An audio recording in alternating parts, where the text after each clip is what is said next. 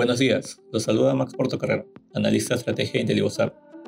El día de hoy, jueves 20 de julio, los mercados internacionales presentan rentabilidades mixtas, mientras los inversionistas se preparan para la reunión de la Fed de la semana que viene. En Estados Unidos, los futuros muestran comportamientos diferenciados mientras continúa la temporada de ganancias del segundo trimestre. Durante el premercado, los futuros de Dow Jones se mantienen estables. Sin embargo, los futuros del S&P 500 y Nasdaq retroceden ante los últimos resultados corporativos presentados ayer. Netflix registró ganancias por 8.19 millones de dólares en ingresos, por debajo de los 8.3 millones de dólares esperados.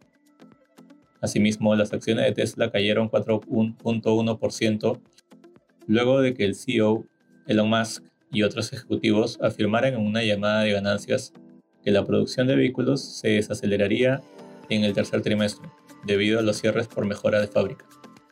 En la eurozona, los mercados registran avances durante la jornada a pesar del retroceso del sector tecnológico en la región, Así, la desaceleración de la inflación reportada recientemente continúa impulsando las ganancias dentro de la región. En Asia, los mercados de la región presentaron rendimientos negativos ante las perspectivas menos favorables sobre la economía china. De modo, China aumentaría el apoyo a las empresas privadas en un intento por impulsar su actividad económica. Por otro lado, el Banco Central mantuvo su tasa de referencia en 3.55%. Respecto a commodities, el oro retrocede durante la jornada. Por su parte, el precio de los metales base aumenta.